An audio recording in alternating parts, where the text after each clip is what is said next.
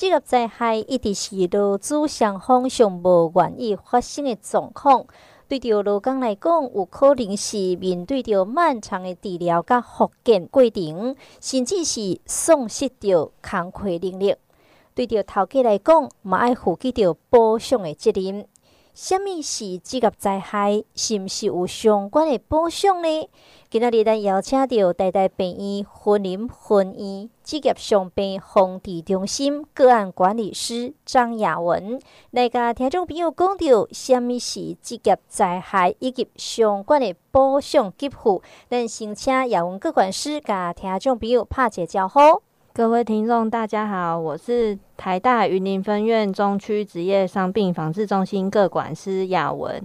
很高兴今天来为大家讲解什么是职业灾害跟相关的劳保补偿给付申请。一开始，咱就直接来问到雅文各管师，到底什么叫做职业灾害？职业灾害分为职业伤害与职业病两种，而职业伤害又分为。第一个是因执行职务导致的伤害，比如说不小心从鹰架上跌落，导致骨折或者是受伤等。那第二种就是指上下班或者是因公外出途中发生的车祸导致的伤害。那职业病呢，主要是指执行职务时长期暴露于化学性、物理性、生物性、人因性或其他因子而导致身体产生相关疾病。比如说板机指腕隧道症候群、旋转肌袖症、网球肘、高尔夫球肘、颈椎或腰椎的椎间盘突出等疾病。那这些疾病啊，都必须要经过医师诊断确诊之后，再来我们职业伤病防治中心或者是职业医学科医师诊断，这个部分才可以指是职业病。其实呢，咱常常官生笑讲，一个人若是下班了后，抑搁甲工课挂在嘴上，是得着职业病。但是真正因为执行着职务所导致的职业病，煞毋是遐尔简单地当来察觉。确实怀疑家己，也就是亲戚好朋友有职业病，到底要为倒位看会出来？几个简单的问题，可以替自己或者是亲朋好友做个测试。一是最近工作后身体有没有出现异样或症状？这个部分是指，如果说工作后啊，回到家常会有哪个部位常常会有酸痛或麻痛的情况。那第二个是指工作后症状是不是恶化？比如说，只要一上班，这个肩膀就又开始痛了。那休假的时候，原本疼痛肩膀开始痛的地方就又不痛了，那这个部分都可以怀疑是职业病。那第三个是从事相同工作的同事是不是有一样的症状？比如说你这个单位有五到六个人，那你的部分就是疼痛的部分，就是指你的肩膀都会痛啊。那其他的五个人是不是也跟你一样有肩膀疼痛的症状出现？那第四个是指症状发生的时间是不是因为这个工作有关系？比如说开始从事这项工作后一段时间，并且长期重复性的作业或压迫的这个部位，导致这个症状开始发生。以上这四点都可以问自己，或者是问自己的亲朋好友。所以这四点非常的重要。不过真侪人呢，其实对着职业病认知是不足的。嘛有可能把职业病当作是一般的疾病来求诊，因为咱台湾人拢真善良。虽然是因为工课上来导致的疾病，第一时间咱嘛会讲吼是咱家己身体的问题，毋是工课问题。到底倒一种的状况才算是职业病？譬如讲上班族逐工打电脑，肩颈酸痛敢有算？经常搬重的物件，啊，若是讲吼生骨刺敢有算？所以咱要来请教着雅雯个管事，咱常常看到的职业疾病到底有倒一挂？啊，有倒一挂相关的职业较容易得到职业病？我们常见的职业疾病，大部分都是长期或重复性做这一个工作所导致的。那在我们中心常看到的有职业性旋转肌袖症。那这个部分呢，大部分的职业会有营造业从业人员，比如说我们常常要搬举高搬那个板模。或者是仓储运输工作者，要常常就是送包裹啊，搬那些包裹，或者是清洁人员、油漆工，然后汽车维修人员等这些长期工作有反复或持续性手臂要上举的动作。另外一个是职业性腕隧道症候群，那这个部分呢，就是指手腕反复性动作的作业，手腕部要常常用力，手部或腕部要用不自然的方式操作，或者是直接对腕隧道施予压迫的作业，使用震动手工具的作业，比如说屠宰业、水泥业、美容美发业。面包师傅、油漆工，或者是汽车装配修人员等，我们常见的有听到说啊，腰椎都会长骨刺，或者是颈椎长骨刺。那职业性腰椎椎间盘突出，或者是全身震动引起的腰椎椎间盘突出，是指经常重复搬抬重物，或者是要常常极度弯腰的职业，或者是暴露于全身垂直震动的职业。例如说，搬运工、送货员、建筑师，或者是大型车辆驾驶等。垂直震动的部分主要是针对砂石车、大型车辆或者是农用机械车的这种全身震动的行业。那职业性网球肘、高尔夫球肘是指营造业从业人员、电脑文书处理作业员。保姆、医疗照护人员，或者是其他暴露于反复性动作与不良姿势的作业者。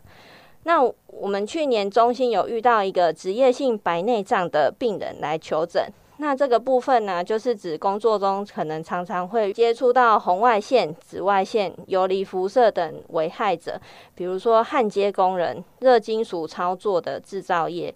铁链制造工人，或者是玻璃吹制工人及高炉工人等。那以上这些只是举例常见的职业病。如果您要需要了解，就是什么样的工作可能会导致什么职业病的发生，我们都可以上劳动部职业安全卫生署的网站查询。头拄啊即个用各管事来讲到，真济职业其实真容易来得着即个职业病。啊，若是安尼呢，要来来申请着劳保职业病认定，啊，咱若是要来申请，爱准备多一寡资料。主要是劳保投保年资这个部分，年资一定要符合各个认定指引的年资。投保年资要怎么申请呢？可以向投保的工会或者是各地劳保办事处及劳工保险局做申请。那第二个部分就是您实际工作的内容，比如说哦，我就是在搬水泥的，在操作水泥或抹水泥的。那这个部分就是需要您每天要做多少的量。或者是次数，然后再来就是工作中的照片与影片。有的人会觉得说啊，我就受伤啦，那我没办法再做这个工作，让让人家拍照怎么办？那照片、影片当中，只要是你的同事也可以，不一定要本人。再来就是相关的病历资料，如门诊病历、出院病历摘要、检查的光碟跟检查文字报告、手术记录及诊断证明书等等。是，所以搁再甲听众朋友发来重复一解吼，爱传导一寡资料，爱有劳保诶淘宝诶年资，实际工课内容、工课相片，也是或者是讲影片，甚至嘛爱有相关诶病例诶资料，这拢爱传互交侪。刷落来，咱得来了解一下，即个伤害有倒一寡支付，用虾米方式来支付？啊，一个是安怎来支付？听杨文科管师讲解一个劳保支付诶申请。劳保给付有分三个部分，一个是住院伤病给付，一个是门诊的伤病给付，那另外一个是职业灾害的伤病给付。那住院的时候呢，如果你是因为职业伤病而住院，那你要先向公司或者是投保的工会拿取职业灾害的住院申请给付单。然后给医生填写，那填写完之后呢，要给公司或者是工会盖大小印，再将资料给投保的单位，让他们协助您申请。那门诊单的部分呢，是指就是当你还是因为这个疾病，嗯，然后在看门诊的时候可以做申请的。比如说，呃，我因为骨折，我还在长期就医，就是要看骨科或者是复健科。那那个部分就是要跟投保的公司或者是工会申请职业灾害门诊单。那职业灾害伤病给付是指薪水短少或者是正在治疗中，这个部分是指不能工作的第四天才可以给发一些伤害的给付给您。那准备的资料就是有。劳工保险伤病给付申请书及医疗收据，诊断证明书必须要是正本。如果说你是因为交通事故或者是公出意外的话，还要多填一项上下班途中事故证明书。如果有经警察等机关处理者，也要一并送记录处理。这些单据都要经过投保单位的盖章及证明之后，才可以向劳保局申请。有的民众会觉得说，那我一开始受伤当下来不及拿到这些书单，那我之后还可以申请核退吗？答案是可以的，只要你有发生是因为职业灾害引起的医疗给付，来不及申请的话，都可以事后再拿职灾医疗给付代垫费用的单据向投保单位申请。那这个部分要在六个月内提出申请，除非你有特殊原因，才可以延长至五年内提出申请。那准备的文件就是有劳工保险职业灾害自垫医疗费用申请书单、职业伤病门诊单或者是住院申请书，再来就是医疗费用收据的正本及费用的明细，再来就是诊断证明书。那这个部分也是要向投保单位盖章及证明，才可以向劳保局申请。讲到这劳保给付的申请，是不是请即个亚文科管师甲听众朋友讲一下？其实吼，咱这个灾害劳工其实有真侪权益，但是可能大家都唔知影。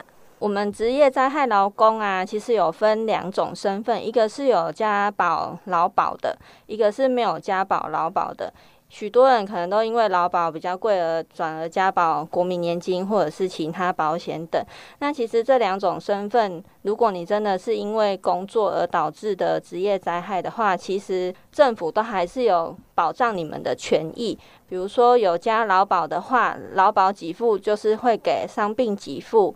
医疗给付、失能给付、死亡给付及失踪津贴，那这个是劳保局会拨款给您的一些给付。那对于职灾劳工保护法的话，还有就是器具的补助、看护费用的补助、家属补助、续保保费的补助、失能生活津贴、职业疾病生活津贴。职业训练生活津贴以及退保后职业疾病的生活津贴。那对于未加劳保的劳工呢，在劳保给付那一块，就是比较抱歉，没有办法给付给您。但是在职灾劳工保护法的话，也都跟就是有投保劳保的身份是一样的，就是有失能补助、死亡补助、器具补助、看护补助、家属补助。失能生活津贴、职业疾病生活津贴以及职业训练生活津贴，只有差在退保后的职业疾病生活津贴这一项没有。是，安那是安内内种职业伤病给付，但爱传什么款的资料？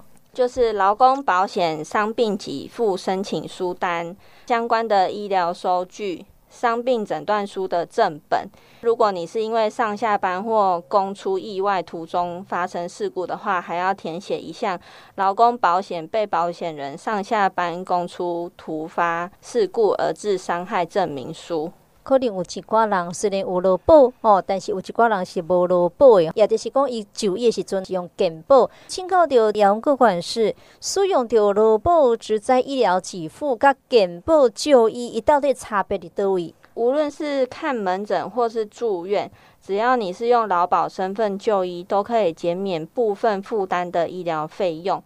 然后再来就是住院三十天内的膳食费用是减半。也不会受到转诊的限制。那以我们台大云林分院的门诊为例，就是健保身份每一次看诊至少要负担三百四十元。但如果你有持劳保职灾门诊单就医的话，那会减少两百四十元的门诊部分负担。等于说，你只要当天看诊，只要负担一百块就可以了，就是可以省下不少的钱。意思就是讲吼，你若是健保就医，就是爱交三百四十箍；啊，你若是摕劳保实在，你去就医，干那交一百箍的意思嘛？对，吼，所以这差别真大吼，听众朋友吼得爱注意哦。可能有真侪听众朋友会关心，我若是申请着职业灾害了后，咱会当领偌济钱？我们的身份有分，就是你是投保工会还是你是投保公司而不同，给付的状况啊，会依照你受伤的程度或者是疾病的严重度不同而有所区别。给付的金额就要依照劳保局的审查结果才会知道。大致上，如果你是投保工会的话，就是可以领到投保薪资的百分之七十。那投保公司的话，公司应该是要给付你原领薪资的百分之三十，而劳保局要给你投保薪资的百分之七十，这样子才会有达到百分之百。举例来说，如果你今天是薪水是三万块的月薪好了，你投保在公司的话，公司要拨付你九千块，就是投保薪资的百分之三十。那另外的两万一就是变成是劳保局要给付给您的，那你。投保在工会的话，就是只能拿到两万一，就是投保薪资的百分之七十。对的，你看偌侪钱吼，当然真侪人真关心啦。啊，较数民众呢，真紧急的状况下，并无去摕到职业灾害医疗的书单，要来看医生，这个时阵要安怎？就医的时候，可以先跟医疗院所告知你是劳保职灾劳工的身份。那后续还可以再填写职灾自垫医疗费用的书单，向劳保局申请核退之前就医的代垫费用。其实呢，头拄仔呢，拢有讲到，这个职业灾害会发生的时阵，有一寡相关的保障的给付。若是发生到这个职业灾害时阵，咱会当到叨位来寻求到协助？目前全台湾总共有十家职业伤病防治中心与八十九家的网络医院，可以提供看诊等相关医疗及转介的协助。那各县市政府也有成立职灾主动服务计划的窗口，可以提供相关协助。这个部分呢，政府单位其实大部分都是在劳工局。或者是劳保局里面也都可以询问。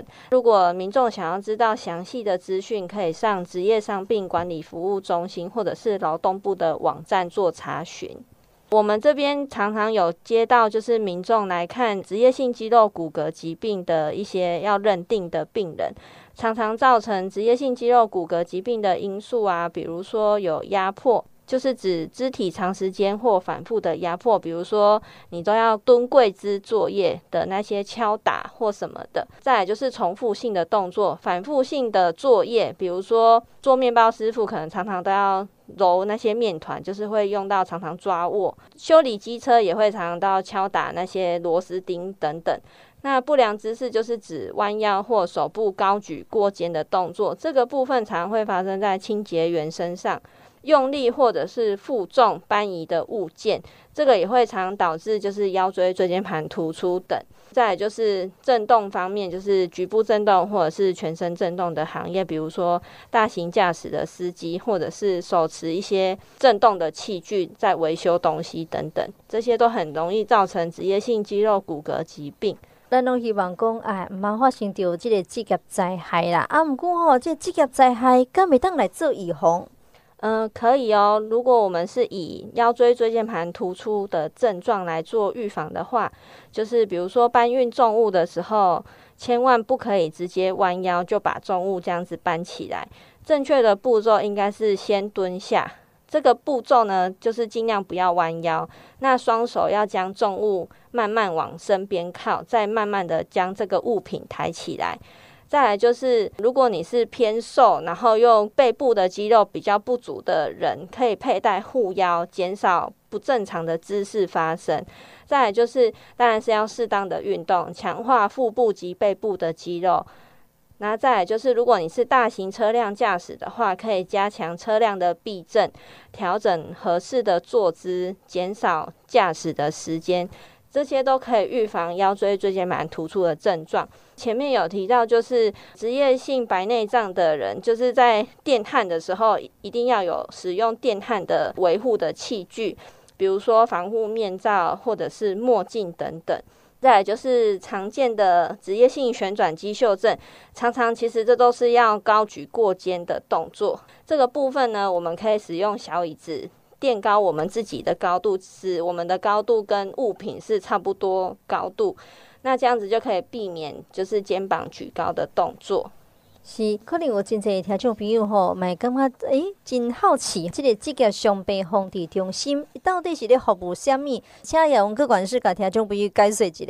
呃，我们主要是协助职灾劳工劳保的相关给付申请、职业伤病的诊断、治疗与咨询，还有就是协助。当一旦发生职灾劳工的个案，就是想要重新返回职场时，我们应该要怎么样的慢慢的回到原本的职场？比如说，原本是从事搬运的，那你因为腰椎椎间盘突出之后，当下受伤休息完，当然没办法回到原本的，就是搬运的现场。那是否可以先从原本简单的，比如说清洁或者是文书作业，慢慢的再回到原本需要搬抬重物的职场？这些我们都可以协助。那再来就是转介其他专科医疗及附件的治疗，然后连接各项劳工职灾服务的资源等等。是，以前吼可能有真侪人会认为讲，哎呀，这边申请就麻烦的啦。所以就有一个行业叫做劳保黄牛。其实劳保黄牛常常伫个各大病院来出没。啊，即马黄牛都不叫劳保黄牛，进化叫做顾问呐。啊，就是甲你讲吼，这个职灾啦，也当斗相共来申请到这劳保给付。也就是讲，哎呀，我有熟悉这个病院医生啦，会当斗相共来开立着诊断书等等。请教着叶文各管事，透过着劳保黄牛。敢会当互我保障领较侪咧？嗯，不会变多，只会让你自己拿到的补偿给付会变得更少。比如说，我们中心就有遇过有民众拿了劳保黄牛跟他签署的切结书给我们看。里面的内容就写到，如果你有申请劳保给付通过，那这个民众就要给他百分之三十的费用。那这个部分岂不是当你辛苦大半辈子也缴了这么多费用给劳保局，但是受伤后或者是生病后向劳保局申请到的给付，你却不能全部拿回，这样子不就是当了冤大头？？C，。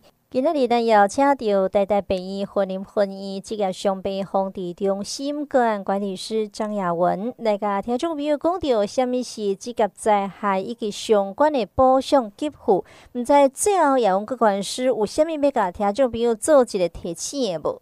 嗯，最后要呼吁各位听众朋友，就是不要相信劳保黄牛，有任何职业灾害相关问题，都可以到劳动部职业安全卫生署、劳工保险局、各地劳保办事处、各县市政府劳工处及职业伤病防治中心以及八十九家网络医院寻求协助。